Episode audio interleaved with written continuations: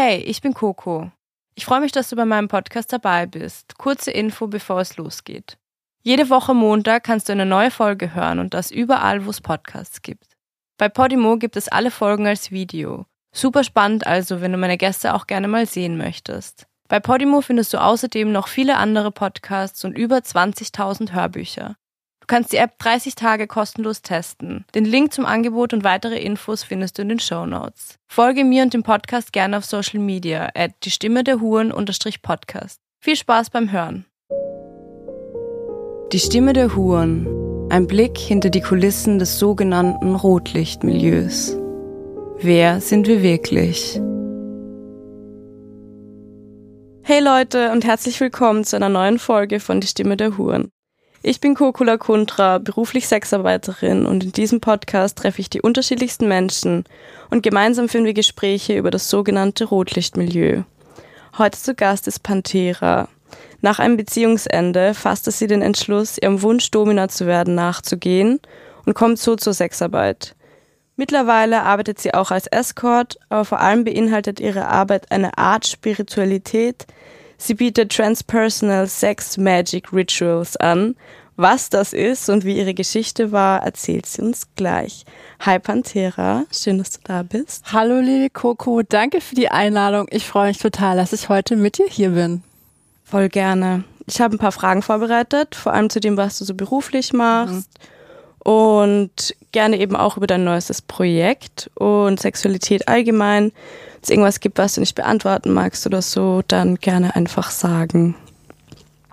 Du kommst ja eigentlich aus einer ganz anderen beruflichen Ecke. Ähm, kannst du kurz erzählen, wie deine Arbeit und dein Leben vielleicht generell vor der Sexarbeit ausgesehen hat?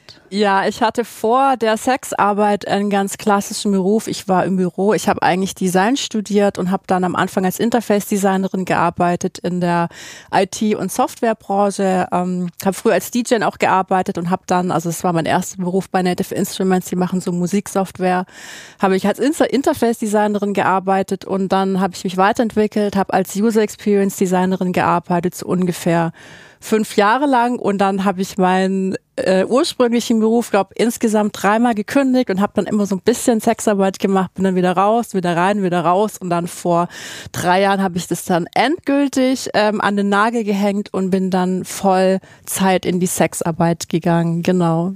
Okay, das heißt, diese, diese ganzen Jobs davor waren viel sitzen vorm Computer. Ist eigentlich ganz lustig, bei der Sexarbeit ist es ja auch ein großer Teil davon. Absolut. Also das habe ich auch tatsächlich ähm, nicht wirklich gewusst beziehungsweise unterschätzt, dass Sexarbeit halt wirklich 50 Prozent Schreiben ist, Kommunikation, Website machen, präsent sein. Also es ist wirklich sehr viel Marketing und im Endeffekt auch selbst verkaufen. Ähm, aber es ist gut. Ich meine, ich komme ja aus der Businessbranche und die Sachen, die ich da gelernt habe, die kann ich jetzt halt wieder verwenden. Deswegen fließt es alles ganz gut ineinander. Okay, also du hast nebenher immer mal wieder was gemacht. Was waren das so für Sachen? Du meinst jetzt die ähm, Sexarbeit, genau. genau. Also ich habe mich äh, vor fünf Jahren dazu entschlossen, mich als Domina auszuprobieren. Das war tatsächlich nach einem super krassen Heartbreak. Ich hatte ein Bad Breakup und ähm, danach war irgendwie in mir die Rebellion und ich dachte mir, okay, ich möchte jetzt wirklich ins komplette gegenteilige Extrem gehen. Ich war halt davor in einer jahrelangen monogamen Beziehung, es war alles ganz schön und brav, mhm. aber irgendwie dachte ich in mir, meine Sexualität war so ein bisschen unterdrückt und da ist dann in mir irgendwie die Löwin erwacht und ich wollte einfach nur raus aus diesem ganzen alten verstaubten Selbstbild der braven Freundin sozusagen und habe mich dann dazu entschieden, Domina zu werden. Habe das am Anfang noch ähm, neben meinem damaligen Job gemacht und äh, genau, das war dann so der erste Anfang. Und wie gesagt, dann bin ich dann doch wieder zurück in die IT-Branche. Es war immer so ein bisschen vor und zurück. Ich meine, es ist ja nie ein linearer Prozess, das Ganze. Mhm. Ähm, aber so fing das an aus einer inneren Rebellion heraus, genau. Okay, krass eigentlich. Ähm, das heißt, du warst so diese brave Freundin quasi und dachtest dir dann, war der Grund, dass du irgendwie sexuell das Gefühl hattest, du bist nicht irgendwie ausgelastet oder da ist irgendwas, was du erforschen willst? War das irgendwie dein Ansatz oder wolltest du wirklich auch beruflich vor allem was Neues machen? Ich glaube, das war eine Mischung aus ganz vielem. Also es war ähm, ganz viel Abenteuerlust, weil ich hatte natürlich irgendwelche Vorstellungen in meinem Kopf, was in der BDSM-Szene so alles ablaufen könnte. Und das hat eben in mir geschlummert. Und ich dachte mir auch, ähm, dadurch, dass ich mich in dieser monogamen Beziehung eher so ein bisschen zurückgehalten habe, was meine Sexualität anging. Ich war so ein bisschen am pleasen, habe mich so ein bisschen klein gehalten und habe auch einfach irgendwie so die Verbindung zu meinem Körper gar nicht richtig gefühlt. Und was mich dann damals echt richtig angemacht hat, war eben auch mich selber so zu, zu ermächtigen, dass ich meine Sexualität ähm, als Führungselement sozusagen nutze, um andere Leute auch durch eine bestimmte ähm, Szenerie, durch eine bestimmte Session zu führen, wo ich dann eben das Sagen habe. Und dadurch, dass ich mich selber da in diese Position gebracht habe, der Boss zu sein, ähm, fand ich das eben sehr, sehr befreiend, weil es die komplette Polarität dessen war, wie ich mich früher sexuell definiert und erfahren habe. Voll interessant ist mir jetzt echt schon bei mehreren Gesprächen mit SexworkerInnen aufgefallen, dass sie total diese zwei Extreme in sich haben. Also viele sagen dann zum Beispiel, hey, ich bin eigentlich gar nicht so der soziale Mensch, aber ein Teil von Sexarbeit, du musst sozial sein, du musst irgendwie interagieren können. Ich finde so diese Kontraste voll interessant. Mm, wie hat sich das dann, also wie hat sich dieser Prozess vom Domina-Werden auf dein Privatleben dann so übertragen oder hat sich überhaupt irgendwas übertragen? Ähm, also ich habe das mit der Domina tatsächlich nur ganz kurz ausprobiert, weil ähm, es hat mir dann aufgrund eines Umfeldes, was zu mir persönlich nicht so gut gepasst hat, ähm, habe ich das dann relativ schnell wieder aufgegeben. Mhm. Und ähm, es, also ich war damals auch Single, ich konnte mich da komplett frei ausleben. Und ich hatte zwar zwischendurch immer mal wieder kürzere Beziehungen, da habe ich das mit der Sexarbeit dann auch immer gelassen. Und es war irgendwie für mich immer so ein Ausschlusskriterium. Ich wusste auch gar nicht, wie ich das nebenher navigieren sollte. Also es war für mich dann meistens entweder oder. Ähm, aber nach diesem ähm, Beziehungsbreakup, den ich gerade beschrieben habe, da war ich dann doch in den folgenden Jahren meistens Single und ähm, deswegen konnte ich mich ganz frei ausprobieren und habe dann auch nach dem äh, Domina-Ding, das war irgendwie nur drei, vier Monate, habe ich mich dann auch dazu entschieden, als Escort anzufangen. Und das kam, weil ich damals eine Mentorin hatte. Und zwar von einem sehr guten Freund. Die Freundin, die hat damals als Escort gearbeitet und die mhm. habe ich dann kennengelernt. Und Deine Hurenmama quasi. Meine so. Hurenmama. I love her. ich sag's immer wieder, wir hatten sie alle wirklich. Oder? Ich, Man das, braucht es auch. Mal. Ja, wirklich. Ansonsten ist die Branche einfach nur überwältigend. Ohne sie hätte ich nicht gewusst, wie ich mich da zurecht, zurechtfinden soll, ähm, wie ich das Ganze anstoße, wie ich Kunden gewinne, wie ich Gäste gewinne, wie ich mich verkaufe, wo präsentiere ich mich. Also es gibt ja so viele offene Fragen und es ist wirklich ein Dschungel, wenn man da keinen Mentor oder keine Mentorin hat, das ist wirklich sehr ähm, undurchsichtig. Aber dadurch, dass sie mich sprichwörtlich, sprichwörtlich an die Hand genommen hat, habe ich mich da sehr sicher gefühlt und sie war für mich auch so ein bisschen das Vorzeigebeispiel einer glücklichen Escort, die selbstbestimmt ähm, befreit und wirklich mit sehr viel Hingabe und Herz diesen Beruf äh, ausgeführt hat. Und die hat mir dann natürlich auch so ein paar Details erzählt, wie das Ganze abläuft. Und ich habe dann sowas von Feuer gefangen und dachte mir, wow, ist das geil, das möchte ich ja. auch unbedingt machen. Ja, voll schön. Und die hat dich dann quasi wie so eine Einführung gegeben. War sie die erste Sexarbeiterin oder die erste Escort, ähm, die du persönlich kennengelernt hast, oder? Ja, genau. Und dadurch, dass es eben auch äh, jetzt nicht nur eine Mentorin war, sondern auch eine enge Freundin, mit der ich viel Kontakt hatte, ähm, hat die mich da so ein bisschen an die Hand genommen. Und ich glaube, gerade wenn man in dem Bereich anfängt, ist es super, super wichtig, dass man ein Netzwerk um sich rum hat, dass man Leute hat, mit denen man sich austauschen kann, weil es ist halt wirklich intensiv und da bewegt sich körperlich und emotional total viel. Es ist lebensverändernd, definitiv. Ähm, und dadurch, dass ich aber so engen Kontakt zu ihr haben durfte und natürlich auch, was ganz wichtig war für mich am Anfang, dass ich über meine Erlebnisse sprechen konnte, dass ich das so ein bisschen bewegen konnte in mir, habe ich mich da sehr sicher gefühlt und ähm, genau, und das war dann eben so meine begleitende Helferin. Ja. Das heißt, du hast dann mit Escort angefangen, warst du da ja. selbstständig, warst du bei einer Agentur oder? Ich war von Anfang an selbstständig, weil ich hatte ja auch mein damaliges Beschäftigungsverhältnis dann gekündigt, weil ich da auch schon gemerkt habe, also da war ich so Mitte, Ende 20, dass ich überhaupt nicht gut ähm, mit einem Vorgesetzten arbeiten kann. Und ich habe da eben den Wunsch in mir gefühlt, wirklich komplett independent zu sein, ähm, alles selbstverantwortlich zu machen. Angefangen von der Art und Weise, wie ich mich verkaufe, was ich anbiete, wie ich kommuniziere, welche Bilder ich hochlade. Also wirklich alles. Das war für mich extrem wichtig, dass ich selbstbestimmt arbeiten kann. Und ich war schon immer independent und habe nie für Agenturen gearbeitet. Mhm. Mhm. Genau. Und ähm, weil du gerade angesprochen hast, was du anbietest und sowas, war das von Anfang an Teil von deiner Sexarbeit, dass du ein, ich weiß kein besseres Wort als spirituell, aber so ein bisschen so einen spirituellen Ansatz hattest? Ähm, oder hat sich das entwickelt? Wie kam das? Mm. Und vielleicht was, was bedeutet das für dich? Welches Wort würdest du dafür nutzen? Ja, das ist ein ganz ehrliches Triggerwort für mich, da hast du mich jetzt total getroffen. Aber das ist auch gut so. Ich weiß ehrlich gesagt nicht, was es heißt. Und ich finde auch, dass dieses Wort total inflationär gebraucht wird und fast schon wie so ein Stempel sehr oft aufgedrückt wird. Ähm, und so ein bisschen also, das neue esoterisch, ne? Ja, also esoterisch an sich bedeutet ja eigentlich, dass es eine Lehre oder eine, eine Erkenntnis, die aus dem Inneren herauskommt und die im Verborgenen liegt. Das hat in Deutschland eine total negative ähm, Konnotation. Im englischsprachigen Raum zum Beispiel ist es ganz anders. Ähm, aber um deine Frage zu beantworten, was ist spirituell? Meine Antwort ist, ich bin Mensch, ich lebe, ich esse, ich schlafe, ich scheiße, ich liebe, ich lache, ich weine. Punkt. Das kann ich auf jeden Fall auf diese Frage beantworten. Ähm, aber ich weiß schon, was du meinst, den, den Hintergedanken. Ähm, ich glaube, dass oder was ich für mich in dieser Arbeit immer als sehr wichtig empfunden habe, war meine Intention und aus welchem Beweggrund ich das überhaupt mache. Weil ich glaube, nur so konnte ich da wirklich über die Jahre ähm, einen inneren Standpunkt einnehmen, wo mich die Arbeit wirklich nie überfordert hat. Ich habe ähm, in meiner Arbeit nie irgendwelche Übergriffe oder andere traumatisierenden äh, Dinge erlebt, zum Glück.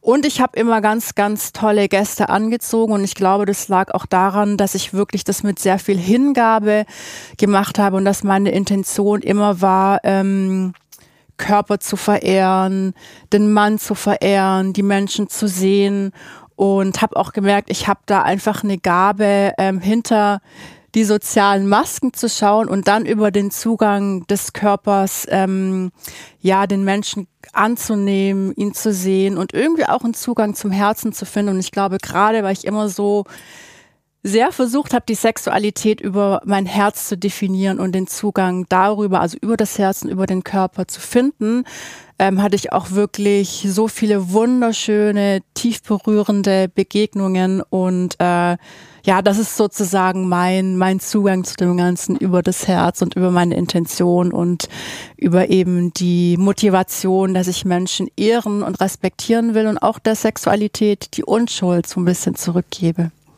Hast du das von Anfang an schon irgendwie so gemacht quasi? Also wie machst du das? Also setzt du dann so eine Intention, bevor du auf ein Date gehst und stimmst dich einfach so darauf ein? Machst du da eine Meditation oder wie kann ich mir das vorstellen in der mm. Umsetzung?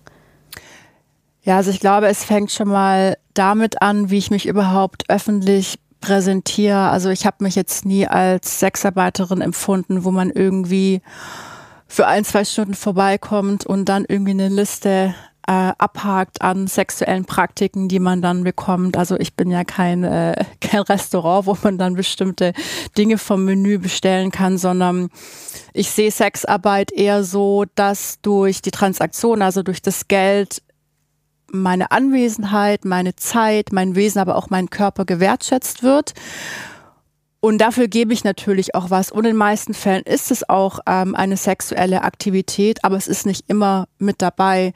Ähm, das heißt, ich gehe eben so an die Sache ran, dass ich erstmal genau gucke, wer schreibt mich überhaupt an. Also wer ist der Mann, der äh, sich mit mir treffen möchte und guckt da eben schon im Vorgespräch, gibt es eine Resonanz? Und indem ich dann ähm, erstmal verbal natürlich kommuniziere, versuche ich eben so offen und authentisch zu formulieren, worum es mir geht. Und das ist eben eine authentische, verbundene, offene, präsente Begegnung, wo jetzt diese ganz klassische Definition von Penis kommt in Vagina eigentlich gar nicht so im Vordergrund steht, sondern eher die Intimität und eben ähm, meine Fähigkeit, jemandem eine ganz tiefe und berührende Präsenz zu schenken.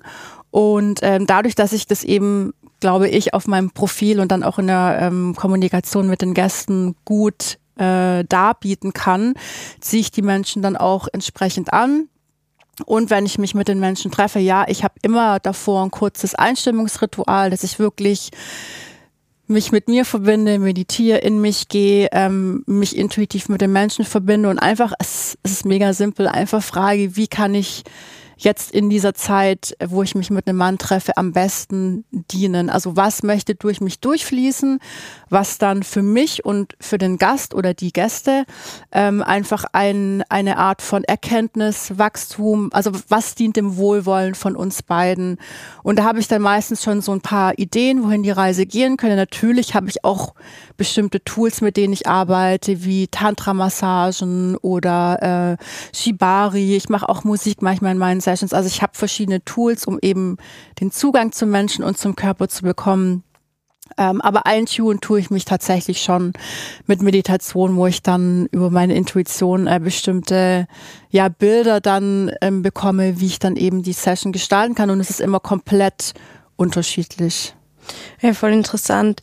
Ich kann mich erinnern, ich weiß gar nicht, warum ich das damals gemacht habe, aber ich hatte auf jeden Fall mal ein Date mit jemandem und ich wusste, die Person ist ähm, so ein bisschen Tantra-affin und ähm, es war abgemacht, wir treffen uns und es sollte auch sexuell sein, aber es sollte eben keinen penetrativen Sex geben in dem Sinn, ähm, zumindest nicht beim ersten Date und irgendwie hatte ich damals so die Intuition, also ich bin generell auch relativ intuitiv und so Meditation und sowas war eigentlich schon sehr lange Teil von meinem Leben auch. Mhm. Jedenfalls habe ich dann so eine Art Ritual gemacht. Ich wusste selber nicht ganz genau, was ich tue, ähm, wo ich mich wirklich einfach versucht habe, mit mir selbst erstmal zu verbinden, irgendwie so in mein Herz zu kommen, zu atmen, einfach so mhm. im Moment zu sein. Und dann, ich hatte ein Foto von der Person, dann habe ich einfach versucht, an die Person zu denken und mich irgendwie so gefühlt so unsere Herzen so zu verbinden in Gedanken. Und ich habe das noch nicht oft genug gemacht, als dass ich jetzt mm. irgendwie darüber eine ähm, Studie quasi machen konnte. Mm. Aber dieses Erlebnis dann und dieses Treffen war anders. Mm Also es war mhm. wirklich intensiv. -hmm. Es war extrem, also wir waren extrem verbunden und eben ist es schwer zu sagen, ob wir so oder so einfach einen guten Vibe gehabt hätten oder ob es mhm. eben daran lag. Ich glaube, es liegt schon auch daran und zumindest an meiner an meiner Einstellung so dem Ganzen gegenüber. Mhm. Mm, er hat sich für mich auch nicht wie ein Fremder angefühlt in dem Moment, weil ich einfach davor schon quasi connected war. Mhm. Und ja, war mega interessant. War auf jeden Fall ähm, eine Erfahrung, die ich gerne so weiter verfolgen würde. Ich, ich, vielleicht war ich einfach zu faul, mhm. das dann weiterzuführen. Mhm. War schön. Ähm, genau, also du machst dann so, ein, so eine Art Einstimmungsritual. Ja. Machst du das auch zum Beispiel mit den Gästen zusammen manchmal? Also so, dass ihr dann gemeinsam meditiert mhm. oder sowas? Ja, es kommt immer drauf an, warum mich jetzt jemand sehen möchte. Ähm, ich habe auch manchmal, also das macht mir tatsächlich auch am meisten Spaß, wirklich längere erotische, tantrische Rituale, die ich anbiete. Die gehen dann meistens so fünf, sechs Stunden lang. Oh, krass. Ja. Yeah. Und äh, weil, also ganz ehrlich, Intimität braucht Zeit. Ich finde so ein, zwei Stunden Dates, die gehen für mich eigentlich gar nicht mehr, weil mein Körper, ich achte und ehre meinen Körper und mein Körper ist einfach langsam und bis sich mein Herz und meine Pussy geöffnet hat, dass es einfach für beide ein schönes Erlebnis wird. Es braucht Zeit. Ähm, und ja, deswegen mache ich am liebsten so fünf, sechs Stunden Rituale. Da rede ich natürlich mit dem, mit dem Mann, mit dem Gast vorher, hey, ähm, was ist deine Intention? Gibt's irgendwas, woran wir also arbeiten ist jetzt irgendwie äh, das falsche Wort, ähm, wo wir uns einfach tiefer reinbegeben können. Gibt es irgendein Thema? Ähm, und das können ganz unterschiedliche Sachen sein, wie ähm, ich habe irgendwie seit drei Jahren keinen Sex mehr gehabt, weil ich aus einer schwierigen Beziehung komme und bin im Beruf, ähm, äh, stecke ich fest und bin gestresst und weiß nicht so richtig, wie ich meine Sexualität lebe. Also es sind ganz unterschiedliche Sachen. Und dann mache ich natürlich auch, äh, wenn sich da so ein roter Faden thematisch durchzieht, arbeite ich mit Meditation, ich arbeite auch mit Musik, ich bin auch ausgebildete Musiktherapeutin, ähm, mache irgendwie so ein paar Embodiment-Übungen ähm, mit denen, so ein paar Übungen aus dem Kundalini-Yoga, wo sie halt wirklich in ihrem Körper ankommen können, das Becken fühlen können, die Füße fühlen können oder eigentlich den ganzen Körper fühlen können. Ähm, und da mache ich das tatsächlich auch mit den Gästen, aber das äh, mache ich nicht, wenn ich ein, zwei Stunden Bookings habe, weil das ist viel zu kurz. Ähm, das heißt, du machst dann quasi so ein paar, ja, wie so Yoga-Übungen mit denen. Das hat für mich fast schon so einen therapeutischen Touch. Mhm. Würdest, also siehst du es selbst auch so? Ja, also um das erstmal klarzustellen, ich bezeichne mich selber nicht als Therapeutin, weil die Ausbildung habe ich auch gar nicht, aber was ich auf jeden Fall in meiner Arbeit und auch in der Arbeit von meinen KollegInnen sehe, ist, dass die ähm, Sexualität und auch die sexuellen Dienstleistungen, wenn sie halt wirklich verbunden sind und authentisch sind, total heilsam sind. Ich meine, ich weiß nicht, ob du das auch manchmal erlebst, zu dir kommt einer, der ist irgendwie so ein bisschen hart, so ein paar Schleier um, ums Gesicht und ist so ein bisschen gestresst und dann trifft er sich mit dir, du bist seine Muse und plötzlich fangen die Augen an zu leuchten und ja. der ist so, fühlt sich total befreit, dann ist plötzlich weiß weich und offen und oh, da geht mir so das Herz ja, auf. Das ist so ja. schön. Und deswegen würde ich sagen, also nicht nur meine Arbeit, sondern ich finde Sexarbeit allgemein wenn es natürlich aus einem freien Willen geschieht und, und wenn es ethisch ist, klar, das sind die Vorbedingungen, dann ist es total heilsam, oder? Findest ja, du nicht? Ja, 100% agree. Also ich glaube, ich habe es auch in einer anderen Folge schon gesagt, dieses Klischee mit dem Therapiefunktion und sowas, das stimmt halt irgendwo, ne? Voll, voll. Also vor allem im Escort, glaube ich, wo man einfach oft außerhalb der körperlichen Sachen noch mehr Zeit verbringt mm. und irgendwie viel mm. Gespräche führt und sowas. Mm. Mm, was mir jetzt auch noch eingefallen ist, was ich auch manchmal mache, wenn ich zum Beispiel so ein bisschen nervös bin oder sowas und auch generell, wenn ich dran denke, dass ich auch einfach so eine Art, ich weiß auch gar nicht, ob das was bringt, aber ich mache es einfach dann und ich fühle mich dann besser, dass ich so sag, so hey, ähm, weil man auch selbst manchmal dann in so einen Performance-Druck reinkommt und so ist, so, oh, ich muss dem jetzt alles, der soll sich wohlfühlen und irgendwie Spaß haben und das ist ja auch nicht ohne und ähm, dann versuche ich mir auch einfach so eine Intention zu setzen und zu sagen so, hey, alles, was jetzt gerade passiert, ist voll okay. Und ähm, ich habe selber auch mal eine Hypnoseausbildung gemacht nehme dann so ein paar Tools von, von dieser Ausbildung. Bin so, alles, was gerade da ist, ist irgendwie okay. Und ich erlaube quasi ähm, dem Moment, dass alles, was irgendwie gerade passieren soll oder rauskommen soll, dass es okay ist. Und äh, egal, ob das jetzt irgendeine Form von Heilung ist oder einfach ein schönes Gefühl oder was auch immer, wenn es einfach nur Lachen ist, dass es irgendwie da sein darf und eben, dass ich das quasi bewusst nochmal einlade. Mhm. Und wie gesagt, für mich persönlich weiß ich gar nicht, ob ich daran glaube, dass das jetzt irgendwie so was Übernatürliches passiert. Ich weiß es nicht. Es passieren auf jeden Fall Dinge, die nicht greifbar sind, also die jetzt nicht irgendwie materiell sind, mm. ob man das jetzt Energien oder was auch immer nennt. Mm. Aber ich merke einfach, wie es mich in dem Moment verändert und wie es mir ähm, Kraft, eine Art Kraft mm. gibt. -hmm. Mm. Voll schön auch. Also ähm, und ja, ich weiß nicht, ich glaube, es gibt einfach ein anderes Setting so. Mm. Vielleicht, glaubst du, das würde einen Unterschied machen, ob man das für sich alleine macht oder ob man das mit dem Gast auch teilt? Also wenn man das dann ähm, nochmal ausspricht, weil bisher habe ich das zum Beispiel nie ausgesprochen. Ich mache das dann für mich und ich will die Leute irgendwie auch nicht outfreaken. So. Du meinst das mit dem Verbinden und sowas? Ja, genau. Gerade.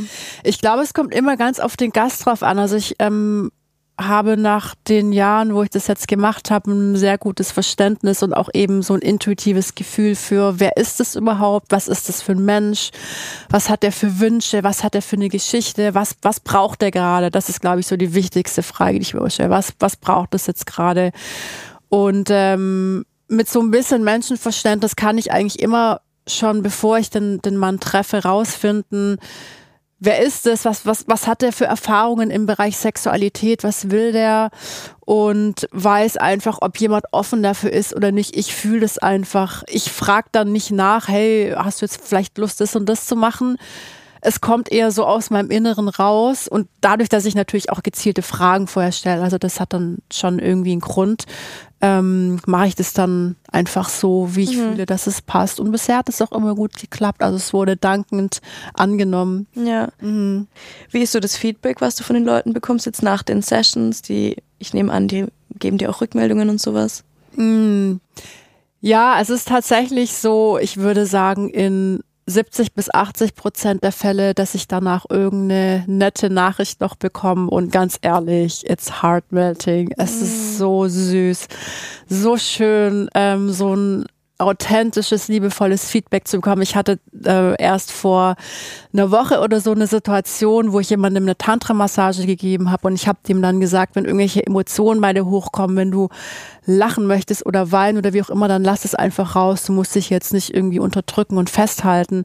Und er meinte dann zu mir, ähm, ja, ich bin nicht so der emotionale Typ, da wird nichts passieren. Ich habe ihn angefangen zu berühren. genau der Richtige wahrscheinlich. Ja, ja, ganz langsam, voll verbunden, präsent und irgendwie nach 20 Minuten liefen ihm so krass die Tränen runter und ich dachte mir so, oh mein Gott, ey, das, das, verdienen wir alle genauso ja. berührt zu werden und ich krieg, ähm, ich krieg nur richtig, richtig gutes Feedback und da weiß ich auch, wow, das, was ich tue, ähm, ist einfach total berührend, auch für mich. Ich mache das ja nicht nur, weil es jetzt mein Beruf ist und weil ich Geld dafür bekomme, sondern weil, ich, weil mich das wirklich ähm, total in meinem tiefsten Herzen berührt, wie viel Intimität verändern kann, was es im Menschen auslösen kann. Vor allen Dingen, wie ja, wie weich und elegant und schön die Menschen werden, ja. wenn wir uns gegenseitig berühren, emotional und körperlich. Ja, ich kann es so nachvollziehen. Das ist auch so mhm. richtig das Gegenteil von irgendwie Oberflächlichkeit. Also mega. Das ist richtig krass, wie viel Tiefe irgendwie in den Leuten schlummert. Ich sage mhm. auch immer,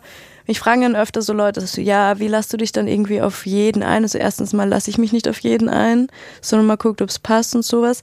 Ist auch, hat auch was mit Privilegien oder einer finanziellen Sicherheit zum Beispiel bei Voll. mir zu tun, dass mhm. ich nicht mhm. jeden annehmen muss. Genau.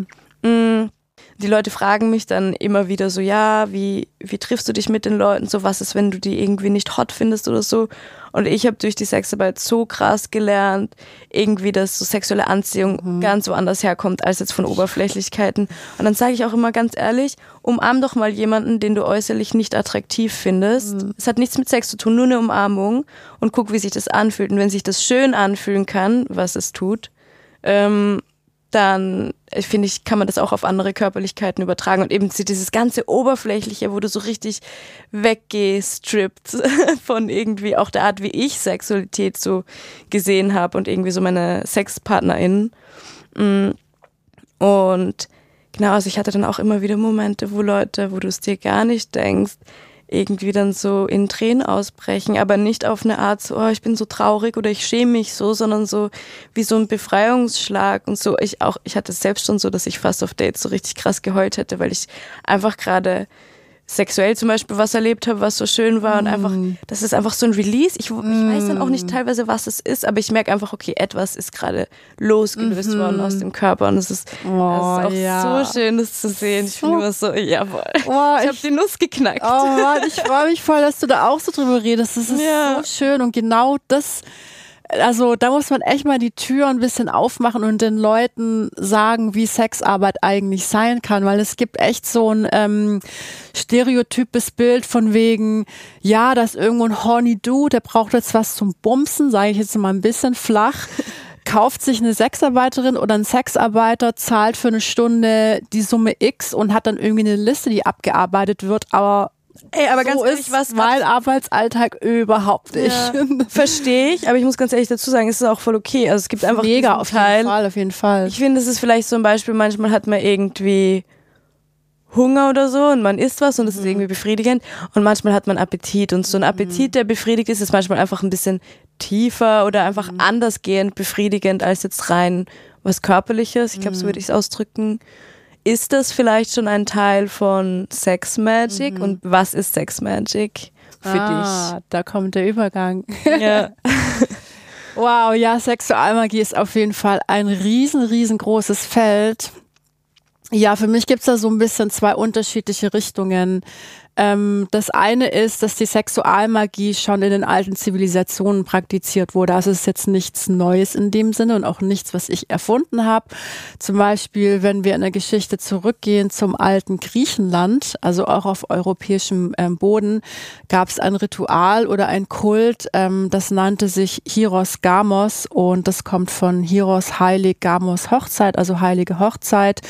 Und da wurde dann ähm, ein Ritual praktiziert, wo die Frau des athenischen Königs symbolisch mit dem Gott Dionysos, das ist der Gott der Ekstase und der Fruchtbarkeit, der dann von einem Priester oder einer Priesterin verkörpert wurde, ähm, die haben sich dann eben vereinigt und so das äh, Land gesegnet, haben Fruchtbarkeit zelebriert und dann eben auch die Regentschaft des, des Königs ähm, so ein bisschen initiiert, kann man sagen. Das heißt, es war ein, äh, ein symbolisches Ritual, was eigentlich ähm, ja, wo, wo der Hintergedanke Ekstase, Fruchtbarkeit, Segen war. Und da gab es eben auch eine echte körperliche Vereinigung. Ähm, ich stelle mir gerade irgendwie so eine Riesenorgie vor. Ja, ja, ja, das, das gab es auch bei, bei den Römern, die Saturnalien. Das waren halt einfach, ähm, ich glaube, am Ende der Winteraussaat äh, haben sie dann eben zelebriert, dass die Saaten im Boden sind und haben dann gefeiert, dass die hoffentlich dann im, im Frühling alle aufgehen. Und das hat ja auch immer was mit Fruchtbarkeit zu tun, Sexualität, Fruchtbarkeit. Mhm.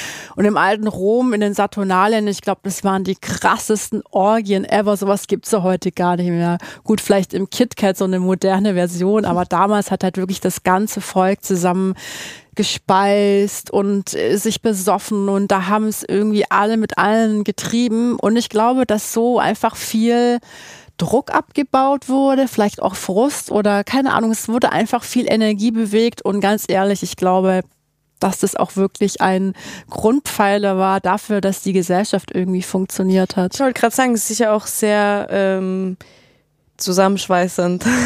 Glaube auch, ja. ähm, genau, Sexualmagie und ähm, dieses Prinzip der heiligen Hochzeit, das findet man dann auch in den ähm, späteren Schriften von, von Jung zum Beispiel, also in der jungianischen Psychologie oder in der Alchemie wird dieses Prinzip wieder aufgegriffen und da geht's dann nicht um ein symbolisches äußeres Ritual, sondern um die innere Vereinigung der Polaritäten. Das können ganz viele verschiedene Dinge sein. Das kann sein, ähm, mein rationaler Geist mit meinem Herz, es kann sein mein innerer Mann und meine innere Frau, wobei das diese Geschlechterrollen, das ist total patriarchalisch äh, eng definiert worden. Das will ich jetzt gar nicht auf das Geschlecht beziehen, sondern einfach eine innere Dynamik in mir drin, die ich dann miteinander vereinigen kann. Also in, bei Alchemie geht es ja immer darum, verschiedene Elemente zu vereinigen, dass daraus eine neue Energie, eine neue Schöpfungskraft entstehen kann. Ähm, also ist dann sozusagen die innere Alchemie von dieser Sexualmagie und dann gibt's auch ähm, so im, im 20. Jahrhundert hat es Alistair Crowley so ein bisschen ähm, wieder in die Gesellschaft reingemacht. Das war so ein okkulter Rebell, der sich ganz viel mit Zeremonie und Magie und auch Sexualität beschäftigt hat. Und der hat dann die Sexualmagie ein bisschen in einen anderen Kontext gebracht. Der hat sich halt super komplizierte äh, zeremonielle Dinge ausgedacht und hat dann die Masturbation ähm, sozusagen dazu genutzt und die sexuelle Energie, auch mit Hilfe von Symbolen in Sigillen, um dann etwas Bestimmtes zu manifestieren. Also das ist dann sozusagen der Urvater von diesem Sex Magic Ding, was man auch in Berlin in manchen Szenen und okkulten Bereichen dann immer wieder ähm, findet. Äh, dieses klassische Ding von nutze deinen Orgasmus, um irgendwas zu manifestieren. Mhm. Also es sind halt eher persönliche Wünsche. Und das äh, ist alles lustig und cool und kann man auf jeden Fall mal ausprobieren, aber das ist nicht das, was ich jetzt anbiete. Für mich ist Sexualmagie tatsächlich ähm, das Nutzen der sexuellen Energie und dass die mächtig ist und dass die stark ist. Ich glaube, da müssen wir nicht drüber reden. Das ist ja die Energie, die uns auch in das Leben bringt. Ähm, genau, also Sexualmagie ist für mich das Nutzen der sexuellen Kraft zwischen zwei oder mehreren Menschen um bestimmte innere verborgene Daseinsebenen und Bereiche zu ähm, ja zu fühlen und zu erleben, die sonst eher im Verborgenen sind. Also man kann zum Beispiel diese Kraft nutzen, um ins Unterbewusstsein zu reisen, wo dann irgendwie äh, so archetypische Energien liegen, wie zum Beispiel meine innere Frau, mein innerer Mann oder wo auch Archetypen im Kollektiv liegen, die lange unterdrückt waren, wie zum Beispiel die heilige Hure. Das war ja früher ein total angesehener Beruf, aber das ist jetzt alles so ein bisschen unterdrückt worden und sich mit diesen Dingen zu verbinden ähm, oder eben auch um das Herz zu öffnen, um einfach ähm, ja mich mit überpersönlichen Dingen sozusagen zu beschäftigen, die über mein limitiertes Ich hinausgehen. Dafür können wir die Sex Sexualmagie nutzen und sie ist im Prinzip wie ein Vehikel, wo ich ähm, über einen bestimmten Fluss, also über die Körper, ähm, in eine andere Daseinsebene, die aber, so wie ich das für mich definiere, immer in meinem Inneren liegt, reisen kann. Mhm. So. Das heißt, dass Gibt es da ein Ziel oder ist das Ziel quasi eben das rauszufinden und so die Vereinigung ist quasi so oder die Intention ist wahrscheinlich auch kontraproduktiv, wenn man da jetzt mhm. irgendwie so super ambitious irgendwie versucht, einem Ziel hinterher zu jagen? Mhm. Also so in, in meiner Arbeit geht es auf jeden Fall immer um Verkörperung und immer ums Fühlen und immer darum, so sanft wie möglich ähm, in der Geschwindigkeit des Körpers wirklich ganz tief in meine Materie anzukommen. Ähm, klar, man kann Sexualmagie, wenn man jetzt so diesen äh, klassischen Ansatz verfolgt, im Sinne von, ähm, ich habe einen Orgasmus und möchte mir dann ein neues Haus manifestieren, wie auch immer, kann man sich auch ein Ziel setzen. Bei mir ist ein bestimmtes Ziel nicht Teil meiner Arbeit und es geht auch nicht darum, etwas zu erreichen, sondern es geht wirklich darum, ich mache mich frei. Natürlich habe ich einen bestimmten Fokus, den ich mit Klarheit ähm, anvisiere im Sinne von, ähm, ja, ich, ich möchte meine Sexualität mehr mit meinem Herzen verbinden. Wie mache ich das? Da habe ich jetzt zwar schon eine Intention, aber es ist nicht ein Ziel im Sinne von, ich muss jetzt hier irgendwas verändern und heilen und will irgendwo hin. Es ist eher so ein, tief ausatmen, in mich reingehen, in den Körper, so nach unten sinken. Das ist ein sehr, ja, es ist eigentlich ein weiblicher Ansatz der Sexualmagie. Ja, klingt mega interessant, klingt auf jeden Fall auch sehr neu für mich. Ich kenne halt wirklich mhm. diese typischen Videos, die auf Social Media gerade trenden, mhm. wo eben das dann heißt so, ja, äh, du masturbierst einfach und dann kommst du und dann stellst du dir irgendwie ja so dein neues Haus vor und dann bekommst du das so instantly, wo ich mir halt denke, ja, okay, ich glaube, there's a bit more to it ähm, als nur das. Mm, oder ich weiß gar nicht, ob es überhaupt ähm, auf die Art für jeden funktioniert. Keine Ahnung, ist auch egal. Ähm, es klingt aber so trotzdem noch immer so ein bisschen abstrakt. Könntest du mal kurz beschreiben, wenn jetzt jemand so zu dir kommt, wie könnte das ablaufen? Also was könnte wirklich so seine Idee sein und wie würde dann so ein vier- oder fünfstündiges Ritual ablaufen können? Mm. Ich weiß, dass das alles ein bisschen abstrakt ist. Ähm, vielleicht hilft es mal eher, den Prozess so ein bisschen aufzuzeigen, wie würde das in der Realität jetzt aussehen. Ähm, es kann sein, mich schreibt ein Gast an, der auf mich äh, aufmerksam geworden ist und er möchte jetzt so ein Ritual mit mir machen. Ähm, das erste, was ich mache, ist natürlich immer checken, gibt es irgendeine Resonanz zwischen mir und zwischen dem Menschen, der zu mir kommen will. Ähm, was ist die Intention, was ist die Motivation, warum möchte derjenige jetzt zu mir kommen.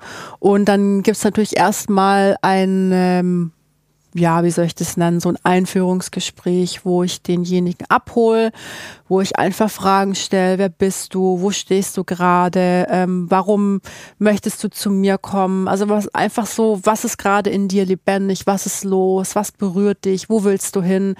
Und das sind natürlich äh, super intime und tiefe Fragen, da kann ich dann schon mal, also das Gespräch geht so eine halbe Stunde oder so, ja, ihr telefoniert dann, dann, quasi, oder? Genau, mhm. telefonieren. Mhm. Manchmal mache ich auch einen Videocall, was, weil es auch ganz schön ist, den Menschen dann in die Augen zu gucken.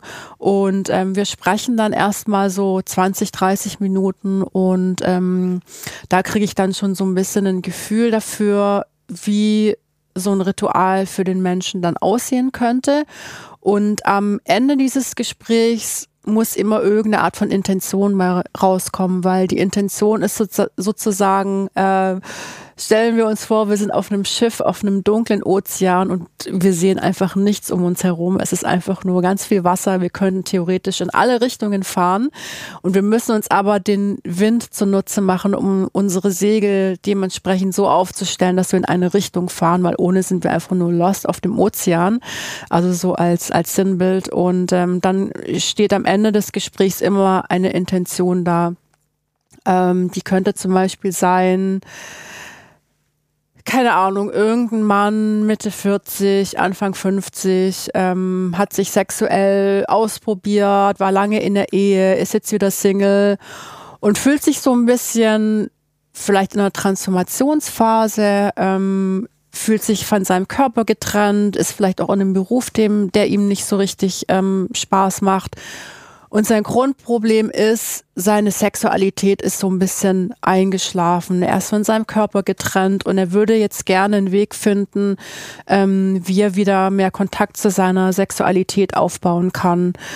Und dann würde ich natürlich dann da noch mal ein bisschen nachhaken und fragen, ja, warum ist denn die Sexualität überhaupt eingeschlafen? Was liegt denn da? Was ist der, was ist der Grund des Ganzen? Was ist der Kern? Mhm.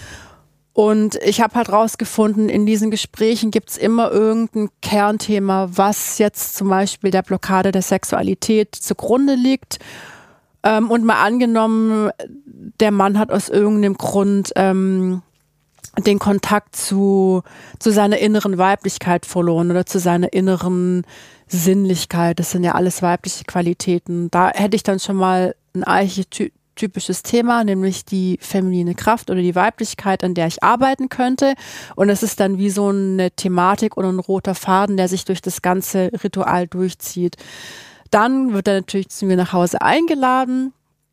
Äh, wir haben nochmal ein kurzes Vorgespräch und der Ablauf ist so grob im Rahmen immer sehr ähnlich, dass ich mit einer Meditation anfange, um halt einfach den, den Gast dann abzuholen, in seinen Körper zu leiten und sich dann auch wirklich ganz tief mit seiner Intention zu verbinden, so dass es eine, eine verkörperte Erfahrung der Intention ist, die uns dann durch das ganze Ritual leitet.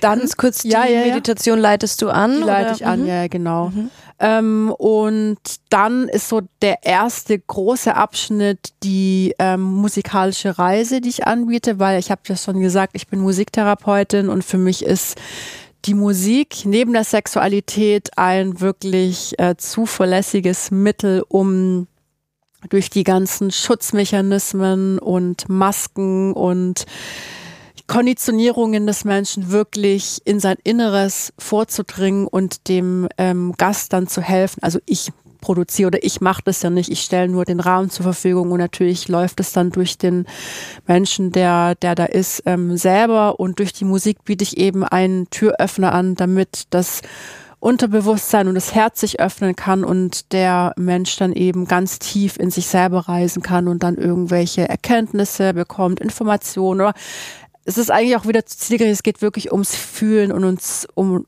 uns äh, ums tiefer sinken sozusagen. Mhm. Wird da gesprochen in dem Part oder Musik? Nee, da wird nicht gesprochen. Mhm. Also das ist auf jeden Fall wichtig. Es gibt auch keine Ablenkungen, es gibt jetzt kein Handy, ähm, es gibt keine ähm, keine Situation, wo man jetzt irgendwie flüchten könnte. Gibt es Körperkontakt in dem Moment und was, was nee, machst da du noch zum Beispiel nicht. während der Musik? Nee, das ist, das ist mir ganz wichtig, dass in einem Ritual weil ich kann nur ähm, mit einem Menschen auf eine Reise gehen, wenn er erstmal mit sich verbunden ist. Weil wenn der ankommt und wir fassen uns gleich an, das ist super verwirrend und ablenkend, das funktioniert nicht. Deswegen ist immer der erste Schritt, okay, komm erstmal bei dir selber an, fühl mal, was ist bei dir gerade los, was ist lebendig, was ist da los. Ähm, und wenn du irgendwie mit dir verbunden bist und da äh, ja da irgendwie ähm, in dir selber verankert bist, dann kommt der Körperkontakt. Aber das ist dann erst im nächsten Schritt. Also Musik ist immer ein Teil davon, weil ich das eben als total potentes Mittel kennengelernt habe, um einen Rahmen aufzuziehen, um in einem Ritual wirklich den Menschen ähm, zu öffnen, für sich selber zu öffnen. Ähm, und dann kommt es immer drauf an. Manchmal benutze ich auch Shibari, also die japanische ähm, Fesselkunst oder japanisch inspirierte Fesselkunst. Ähm, und das mache ich aber nicht in jedem Ritual, weil das kommt wirklich ganz auf den, auf den Menschen drauf an. Es mag nicht jeder, es ist sehr intensiv. Ähm, also das ist eher so ein, eine, eine Möglichkeit. Mhm. Und wenn die musikalische Reise, die zum Ziel hat, erstmal ähm, bei sich selber anzukommen, beendet ist, dann kommt der nächste große Teil des Rituals und das ist dann tatsächlich auch der Körperkontakt. Und ich check natürlich davor immer ein, hey, wie geht's dir? Alles klar. Ich mache das alles ganz langsam und sanft. Und ähm, dann mache ich so eine Mischung aus ähm, die Armoring, was ich gelernt habe, was so eine Körperarbeitsmethode ist, wo man durch ganz langsame, sanfte, aber auch tiefe Berührungen Blockaden lösen kann, im Sinne von, mhm. ähm, ich berühre, berühre einen Körper und lade den Körper ein, sich sicher zu fühlen und sich zu öffnen und einfach alte Dinge loszulassen, weil ähm, für mich kann gute Sexualität nur dann passieren, wenn ich wirklich ganz präsent in meinem Körper bin. Wenn da irgendwas verkrampft und blockiert ist und die Energie nicht fließen kann, dann merken das beide. Wird auf jeden Fall spürbar, ja. Voll. Genau, mhm. genau. Und das ist dann auch einfach ähm, manchmal nicht so angenehm. Und das ist dann eben eine sanfte Methode, um langsam so die Blockaden im Körper zu lösen und das ist, also meistens mache ich in der Körperarbeit so eine Mischung aus die Armoring, intuitive Berührung und Tantra-Massage, Elemente. Ähm, und wenn, wenn es dann stimmig ist für beide, kann es auch zu einer sexuellen Penetration kommen. Es ist aber auf gar keinen Fall das Ziel. Ähm, ich verkaufe das auch nicht so, dass man da jetzt mit mir Sex haben kann, weil darum geht's wirklich nicht. Und ich möchte da auch nicht, dass da auf meine Person irgendwas projiziert wird, sondern ich sehe mich da eher als Brücke oder mhm. Kanal, damit der Mensch sich selber erfahren kann. Du weißt ja selber auch nicht, was dann in dem Moment die, mhm. welche Intuition man hat. Vielleicht hast ja, du, ja. fühlst du es einfach nicht. Das heißt, du kannst ja auch nicht mhm. im Vorhinein versprechen. Mhm. Nee, das geht nicht. Und äh, ich kann meinen Körper auch nicht kontrollieren im Sinne von, ja, ich verspreche dir jetzt irgendwelche Sachen, weil mein Körper hat seine eigene Intelligenz und ich vertraue auch immer, dass das was zwischen mir und zwischen dem Gast passiert. Also da wiederhole ich mich jetzt wirklich zum Wohle aller geschieht und genau das passiert, was wir gerade brauchen. Mhm. Und wenn es zu einem sexuellen Kontakt, also zu einer Penetration kommt, dann, dann darf das nur ja aus einer Reinheit, aus einer Unschuld heraus geschehen, dass es wirklich das ist, was gerade heilsam ist, was wir brauchen, was gut ist für beide, was sich stimmig anfühlt. Ähm, aber es ist wirklich nicht äh, der Fokus darauf und es ist auch nicht weniger gut oder potent, wenn es nicht mhm. passiert. Ähm, genau, so kann ich das ungefähr zusammenfassen. Mhm. Ja, ich glaube, da werden die Leute, aber die zu dir kommen, eben durch dein Marketing und irgendwie, wie du das verkaufst, quasi checken dann eh, ja, okay, es ist jetzt nicht dieser rein körperliche Service. Mhm. Wenn ich danach suche, werde ich wahrscheinlich einfach jemand anderen fragen, so, ne?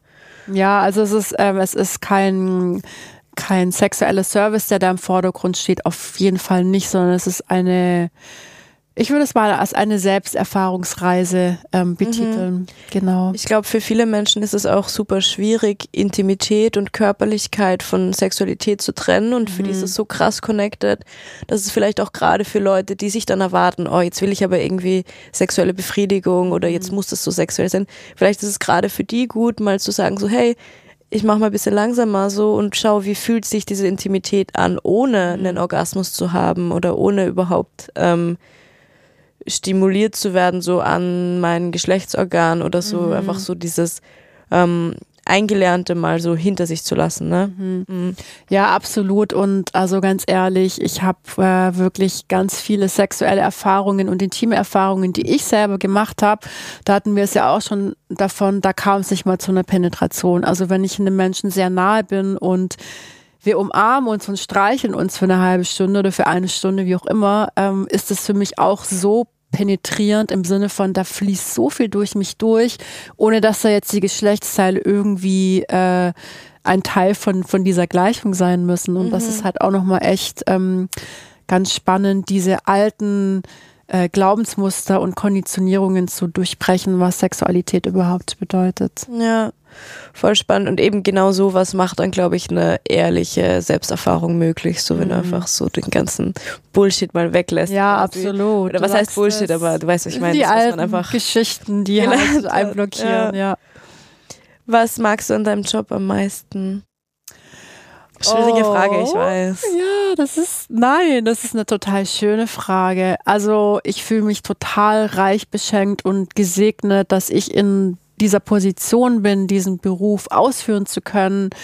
ähm, ich bin gesund, ich kann selbstbestimmt arbeiten, ich kann meine Zeit komplett frei einteilen, ich bin finanziell frei und unabhängig. Also das sind jetzt mal so die äußeren Sachen, die sind natürlich auch wichtig, die Sicherheit zu haben.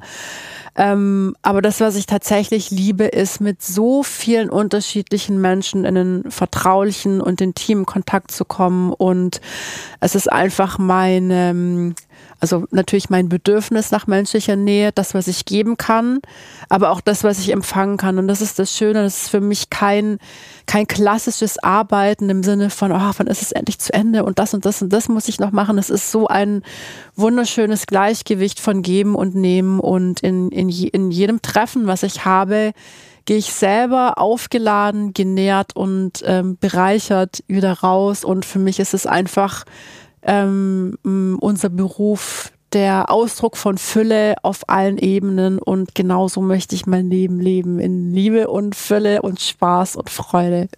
Genau. Voll schön. Ich habe noch zwei kurze Abschlussfragen, mhm. gerne einfach aus dem Bauch oder mit einem Wort ja. beantworten. Was bedeutet Sexualität für dich? Zwei Seelen, die im Körper miteinander reisen. Oh, schön. Wenn du eine Sache in Bezug auf die Sexarbeit ändern könntest, was wäre das? Also magically, wenn du. Ja. Äh, ja, auf jeden Fall finde ich es super, dass uns Huren eine Stimme gegeben wird. Ähm, in der Öffentlichkeit, auch dank des Podcasts. Ähm, das ist total toll, dass du das initiiert hast. Also einfach mehr Awareness für die Wichtigkeit, für die Bedeutung und für mich auch für die Heiligkeit des Berufs. Ähm, und äh, ja, ich glaube, das reicht auch. ist schon Sind mal ein großes Ding. Genau. Ja, auf jeden Fall. Ja. Ja, danke auf jeden Fall, dass du da warst. War mega danke, interessant. Coco. Es war voll schön, mit dir zu quatschen. Danke. Same. Also ich habe echt vieles erfahren, was ich irgendwie davor nicht wusste. Ich werde ein bisschen, glaube ich, äh, Teile davon anwenden oder ausprobieren auch für mich. Ähm, und genau, das war's für diese Woche. Und wir hören uns nächste Woche wieder. Dankeschön.